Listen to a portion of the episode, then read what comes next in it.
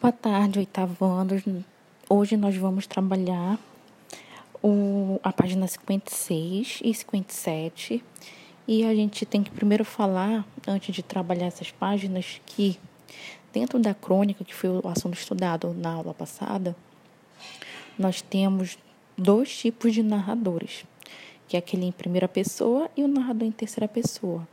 E dentro de cada pessoa dessas aí, a gente tem uma tipicidade de narradores, ok? E aí, o que, que a gente tem que falar com relação a isso?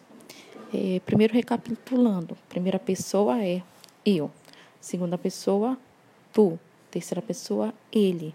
Isso no singular. Tem ela também, tá? No singular.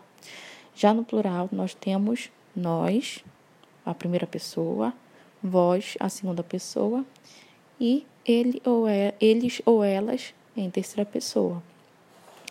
É, o narrador em primeira pessoa, ele está centrado na, na, no eu. Ele está centrado na pró no, próprio, na, no próprio narrador que conta a sua história, que conta a sua, a, a sua narrativa, ok? Ele que escreve a sua narrativa. O narrador em primeira pessoa, ele pode ser narrador protagonista ou narrador testemunha. Qual é a diferença desses dois? O narrador protagonista, ele é narrador e personagem principal. Ele narra a própria história, ele conta a própria história e ele é o protagonista, ele é o, o personagem principal. E ele é através dele que a história se desenrola, ok? Já o narrador em primeira pessoa, que é o narrador testemunha, o narrador testemunha, outra tipicidade, ou outro tipo, né? Ele, ele conta a história em primeira pessoa, só que ele não é o protagonista. A história não se desenvolve ao redor dele. A, a, a, história a história se desenvolve é, com outra pessoa que é protagonista e ele conta a forma como ele vê aquela situação lá, é narrador e um dos personagens secundários que vive a história contada. Ele vive a história contada, ele conta a história, mas ele não é o protagonista. Ele conta a história e, e registra o, o, o personagem principal. Ele relata a questão, a história do personagem principal, ok? Junto com a dele, ok? E aí nós temos a tipicidade também de narrador, narradores em terceira pessoa, que é aquele centrado no ele, no ela, no eles, no elas. É quando o narrador ele não se inclui na história, ele apenas conta a história da outra pessoa, mas ele não se inclui. A gente tem um narrador observador. Ele presencia a história, mas não sabe nem tem a visão de tudo. Ele só conta, ele não tem a visão de tudo, ele ele só é, conta aquilo que ele enxerga, aquilo que ele vê. E aí, é, é, outras situações não. Ele não participa de nada da história, nem sabe a respeito dos, dos pensamentos, dos sentimentos e da personalidade dos personagens. Esse é o narrador observador. Ele presencia a história, mas ele não sabe o, o sentimento íntimo de cada um, tá? E aí, dentro da, da questão da tipicidade de narrador, nós temos o narrador observador, que, que pode desencadear mais dois tipos de narradores que é o narrador onisciente neutro, ou seja, ele não influencia o leitor com as opiniões e observações a respeito dos personagens, conta apenas o que é essencial à compreensão da história. Ou seja, ele só conta a história do, do personagem, mas ele não emite uma opinião, ele não influencia o leitor, o leitor que vai verificar se ele gosta ou não daquele personagem através da história contada por este tipo de narrador onisciente neutro. A gente ainda, ainda tem também o narrador onisciente seletivo. Aí eu quero é, é, elencar uma situação para vocês. Esse narrador onisciente seletivo, lembrando que a gente está na página 56, ele conta os fatos com a preocupação de evidenciar impressões, observações e pensamentos dos, dos personagens.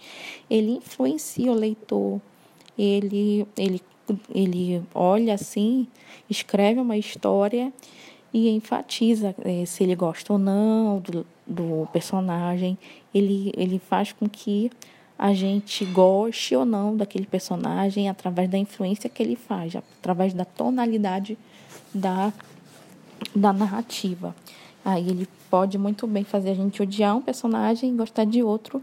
E, e é assim que o narrador faz, o, o, o onisciente seletivo. Ele seleciona um personagem específico, digamos, ou dois, enfim, e, e, faz com que a gente goste desse tipo de personagem. Por isso que ele é seletivo e não neutro. O neutro ele não influencia, já o seletivo ele influencia demais, ok? E isso acontece muito na crônica, narrador onisciente seletivo. A gente tem muito isso pra gente, porque a crônica também dá lição de moral. E aí por isso que tem essa seleção assim de, de a gente gostar ou não de um personagem dentro da crônica. E aí dentro de narrativas é comum também encontrar dois tipos de discursos que a gente tem dentro da nossa da, dos nossos estudos linguísticos, que é o discurso direto e o discurso indireto. O discurso direto é quando, dentro da história, há a fala dos personagens, ou seja, a gente consegue identificar a marca da fala dos personagens. A gente consegue ver o que o personagem falou na íntegra.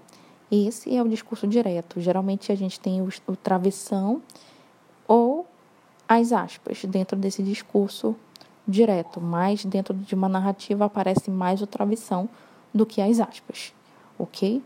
E aí a gente tem que prestar atenção nesse, nesse discurso direto, porque é, se você perder um detalhe, você acaba confundindo a fala dos personagens.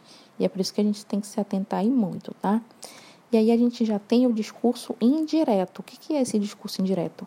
É quando o próprio narrador, com as suas próprias palavras, narra o que o personagem falou. Não reproduz na íntegra o que o personagem falou. Ele fala com as suas próprias palavras o que o personagem falou, o que, que ele tinha falado, enfim. É uma adaptação com relação a isso, ok? Então, é, para a gente estudar qualquer tipo de narrativa, a gente tem que saber a questão do narrador, a gente tem que saber a questão dos discursos direto e indireto, e a gente tem que saber também que dentro de uma narrativa a gente precisa também é, entender que nem sempre nem sempre a, a fala dos personagens vai aparecer. E também a gente tem que entender dentro de uma narrativa que ela tem que ter início, meio e fim para poder a gente entender a história. Né? Porque se, se tiver ausente um desses, a narrativa acaba não tendo sucesso. Então, essa foi a explicação de hoje e aguardem mais atividades a partir da semana que vem, ok? Tchau, tchau, oitavo ano e bom descanso para vocês.